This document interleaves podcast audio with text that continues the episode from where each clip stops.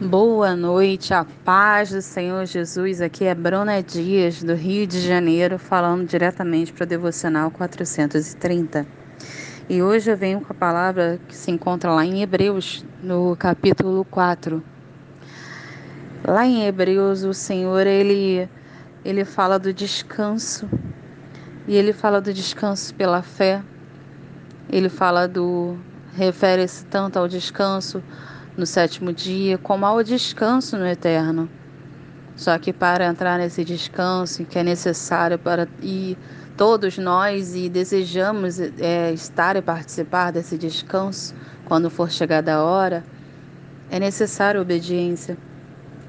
E a palavra de Deus é maravilhosa, porque ele orienta e fala que nessa questão até o Senhor descansou, mas seguiu um caminho um caminho que necessita de esforço para traçarmos e entrar nesse descanso.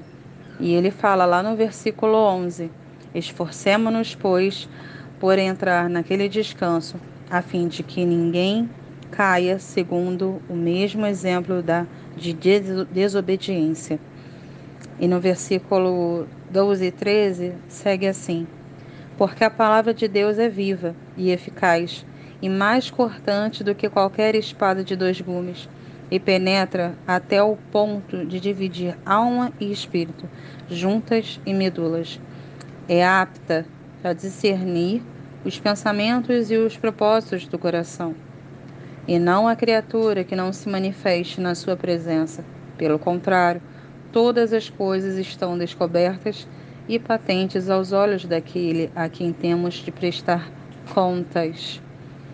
Assim, o Senhor fala que a questão da obediência não é só diante dos homens, mas diante de Deus que discerne tudo e que ele vê o oculto.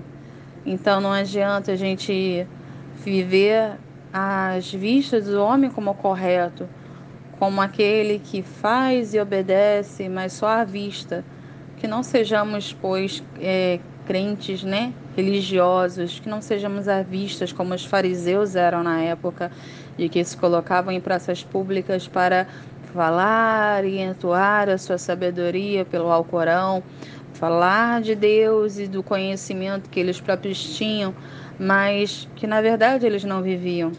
Então que a gente possa viver e demonstrar em obediência, mesmo com a luta que é, contra a carne e o sangue, mas o Senhor, ele fala: a luta de vós não é contra a carne e o sangue, é contra potestades, é contra os principados nas hostes celestiais. Então, vamos entregar ao Pai aquilo que é de direito, a glória e a honra, e a luta pelo que não depende de nós para lutar, para que aos poucos a gente possa aprender, crescer e amadurecer na presença dele. E assim, entoar a nossa voz com ações de graças, pois o Senhor é bom. E mesmo antes de chegar à glória da segunda casa e o momento em que Jesus virá nos buscar, ele nos permite descansar.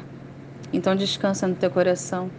Tenha um coração segundo o coração de Davi, obediente, aquele que é agradável, pois aos olhos do Pai mesmo errando, mesmo fraquejando, falhando em alguns momentos, arrependei-vos e sejais sinceros diante do Pai. Como aquele se investe, sabe quando a gente vem ao mundo, se investe com a pureza de uma criança. O Senhor, ele olha tudo, ele vê tudo e não tem local algum, né, que possa que possamos nos esconder do olhar atento do Senhor e a gente possa ter o coração leve, porque isso não é uma vigilância, é o acesso a toda a sabedoria. E do mesmo momento que ele em tudo ele vê, ele não faz isso só para ver se a gente está errando ou não. Ele sabe que a gente vai errar.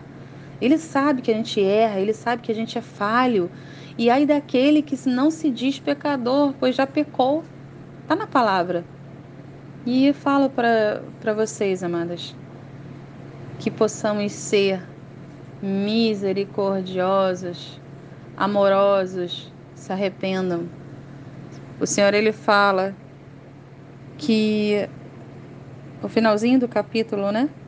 Jesus, o sumo sacerdote que se compadece de todos nós. Eu vou ler para vocês. Tendo, pois, a Jesus, o Filho de Deus, como um grande sumo sacerdote que penetrou os céus, conservemos firmes a nossa confissão, porque não temos um sumo sacerdote que não possa compadecer-se das nossas fraquezas. Antes, foi ele tentado em todas as coisas à nossa semelhança, mas sem pecado. Acheguemo-nos, portanto, confiadamente junto ao trono da graça, a fim de que recebemos misericórdia e acharmos graça para socorro em ocasião oportuna. É o que eu falei, que a gente possa se arrepender. E não importa como você se encontra agora, se você tem no seu coração um sentimento de é, arrependimento e busca realmente a graça e o perdão do Senhor, Ele é galardoador, Ele se compadece de nós, Ele é nosso juiz e nosso advogado. E quando for no momento oportuno, Ele nos cobre com a sua graça e com a misericórdia. É um privilégio, irmãos, viver no tempo da graça, não vivemos mais no tempo da lei. Então, que a gente possa receber realmente com alegria, mesmo no momento da, da a provisão, no momento da escassez, em todo momento. O Senhor entra, toda a provisão de glória e graça, com tudo e todo o amor que Ele pode nos dar e nos transbordar. Que a gente possa respirar fundo e não ouvir a nossa carne, que muitas vezes quer nos colocar no lugar de ansiedade, num lugar de depressão. A depressão, então, irmãos, é um, é um sentimento que nos traz o julgar, nos leva muito ao passado, que a gente não pode mudar. E a gente se arrepende, mas se arrepende se julgando, se diminuindo, achando que não somos merecedores muitas vezes do amor de Cristo. Realmente, um amor como esse ser merecedor? Não, não tem nada que a gente possa fazer. Mas ele já ele já pagou o preço. Ele já amou, nos ama e nos garante a glória e a graça na presença dele. É só se entregar. Se entrega. Aceita. Seja obediente.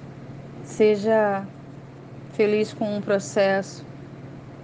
E lembre-se, felicidade não é um sentimento de momento, é uma decisão.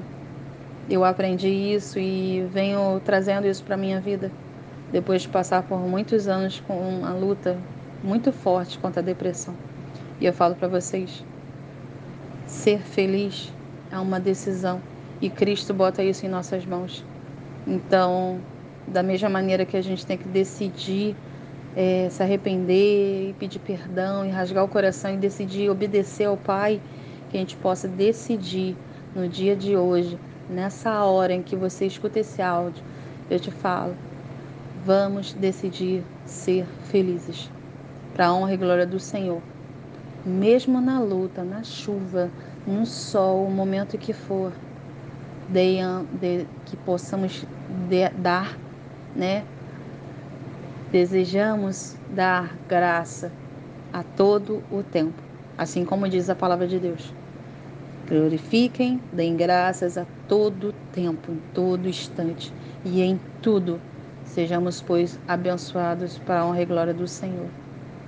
Que Deus abençoe a todos, que possamos ser revigorados e renovados, ainda mais no dia de hoje, 1 de março de 2021 mais um mês se inicia, mais uma fase, mais uma oportunidade de se arrepender, renovar e mudar toda a tua história.